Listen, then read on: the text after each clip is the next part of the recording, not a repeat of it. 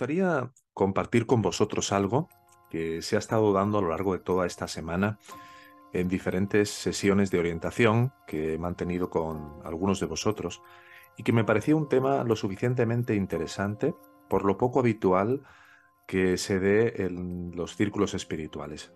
Y me estoy refiriendo a la apatía emocional y a cómo a veces el carecer de lazos o de vínculos afectivos es algo que se vuelve satisfactorio para nosotros.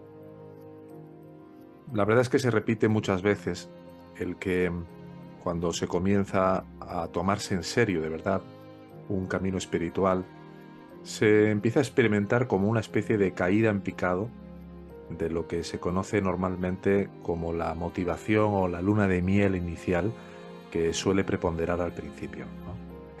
Y como hay un supuesto mayor interés por ir al silencio, por descansar en lo que realmente somos, etcétera, etcétera. Comienza a decaer el interés o el gusto por compartir con amistades, por salir a reuniones, por ir a celebraciones de diferente tipo o quizá también por mantener algún tipo de relación de novios con, por el hecho de querer tener una pareja, eso empieza a decaer. Y es algo que vemos que varios hermanos nos han manifestado que también con las amistades les suele ocurrir lo mismo. Empieza a decaer como ese interés por encontrarse con personas que a lo mejor antes era bastante habitual que quisieras encontrarte. Y bueno, en definitiva, que después de que se empieza a iniciar y a tomar un camino espiritual de una manera más en serio, más eh, firme, eh, comienza a haber este tipo de movimientos en, los que cambian los intereses. Incluso hay ocasiones hasta en las que se empieza a producir un rechazo por mantener determinadas relaciones que uno puede contarse que ya no, ya no me apetecen tanto como, como antes, ¿no? No sé si os resuena de alguna manera, en algún grado, esto que os estoy compartiendo como parte de vuestro proceso o vuestro camino espiritual. Por eso he querido traer este tema, para que lo viéramos y es muy importante que estemos atentos a este fenómeno que antes o después se comienza a manifestar y se comienza a presentar como una forma de inapetencia por las relaciones de siempre. Es como una especie de desgana, de dar, de, recibir desde el punto de vista de las emociones y, esto que suele presentarse una vez que pasa el embelesamiento inicial, cuando uno descubre una enseñanza que te puede llevar a una completa liberación, es algo sobre lo cual conviene que podáis reflexionar más hondamente. Bueno, la cuestión es que todo el mundo, todo el mundo en mayor o en menor medida, tendría que revisarse un poco aquí. Normalmente suele haber algo que nos mantiene alejados en mayor o en menor medida del contacto con las otras personas, con los demás que no son de nuestra familia. Hay quienes se sienten sobrecargados o asfixiados en actividades laborales, otras personas sin ningún tipo de relaciones, pero como camufladas dentro de un gran número de gente para así realmente poder mantenerse alejados de una verdadera intimidad de forma individual con otras personas. Algunos también se mantienen como muy afectivos, muy afectivos, pero apenas en algún área, a lo mejor a un nivel más social o más físico o a nivel sexual, pero manteniendo bien protegida esa intimidad con una coraza emocional donde pareciera que te hubieras vuelto inaccesible para todo el mundo. También hay quienes, em, por ejemplo, saben que pueden compartir determinados temas con las otras personas, pero que no, no saben recibir. No tienen apenas la... no, saben cómo pueden abrirse a, a ser verdaderamente una escucha atenta y plena para el otro.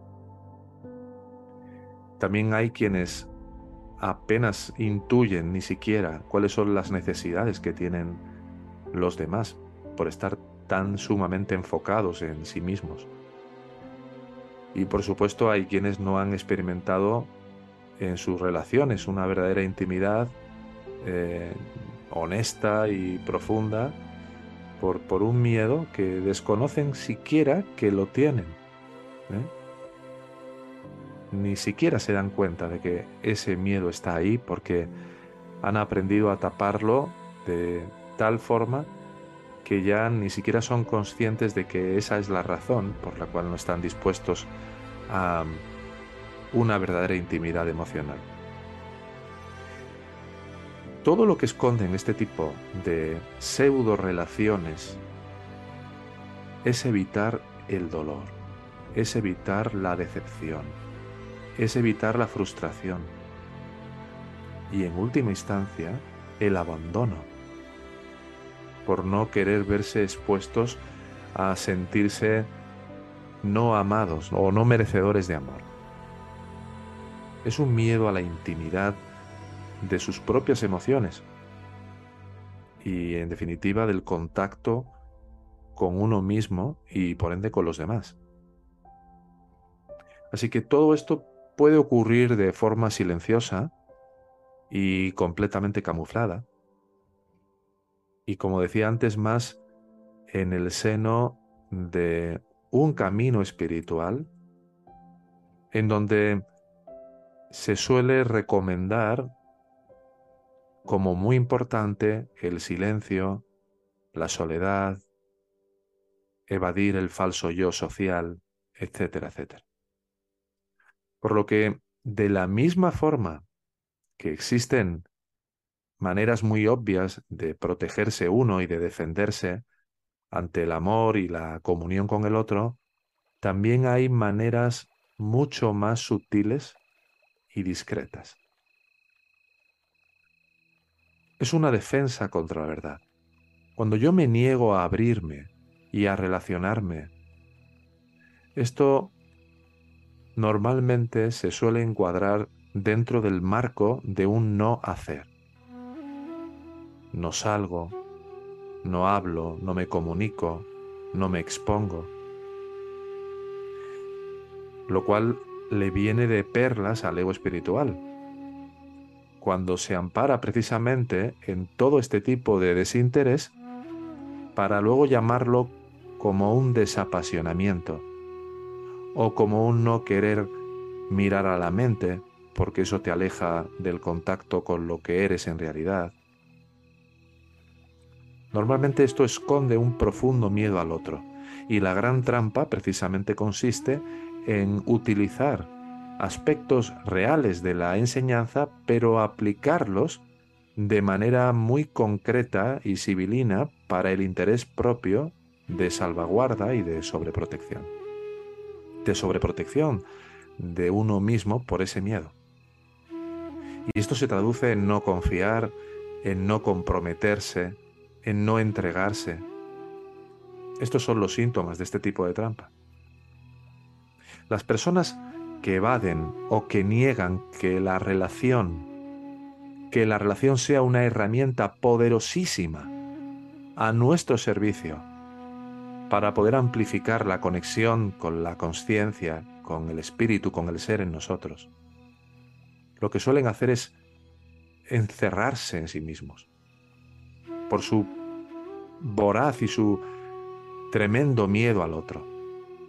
Es como una medida de escape de la propia angustia, de la angustia que genera el abrirte de verdad ante los demás y que se vean tus vergüenzas. Pero, claro, esto, al ser una disociación, uno se lo tiene que contar de una manera que sea admisible ante tus propios ojos y que no genere en ti una disonancia cognitiva que termine implicando un derrumbamiento o un abandono de lo que por otra parte esta enseñanza te confiere de bienestar y de calentito.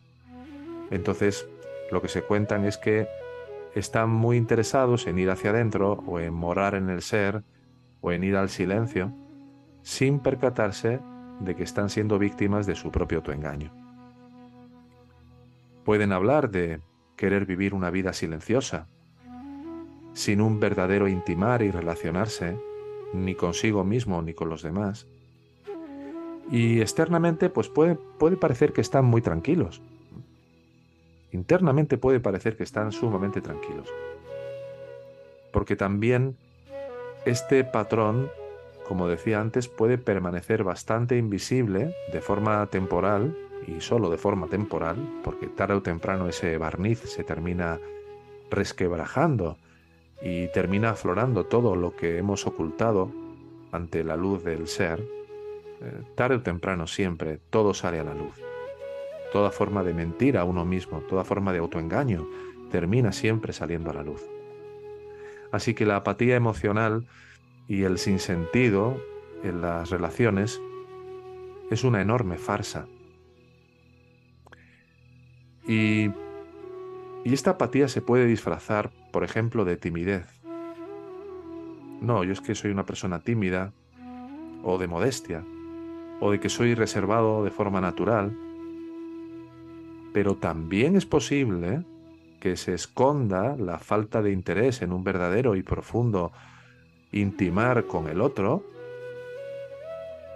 en una persona que se vuelve socialmente muy extrovertida, muy carismática, eh, que demuestra un gran encanto y que incluso pudiera querer dar o ofrecer algún tipo de impresión de pureza espiritual. Y bajo ese halo de me estoy comunicando y estoy hablando con unos y con otros y yo me abro, no abrirse realmente a un nivel íntimo, sino a un nivel muy superficial, pero que con eso ya se contenta lo suficiente como para mantener, como os decía, ese barniz del autoengaño completamente a cubierto, como si le pusiéramos una lona por encima cuando llega la lluvia y así no se moje y no se reblandezca. Esta escuela de sabiduría de la no dualidad tiene como propósito contribuir a facilitar el camino a la autorrealización. Si tuvieras un sincero interés de llegar a aplicar estas enseñanzas en tu vida cotidiana para trascender el sufrimiento que impone el falso ego, puedes contactarnos en la siguiente dirección de correo electrónico. Hola arroba yo soy tú mismo com.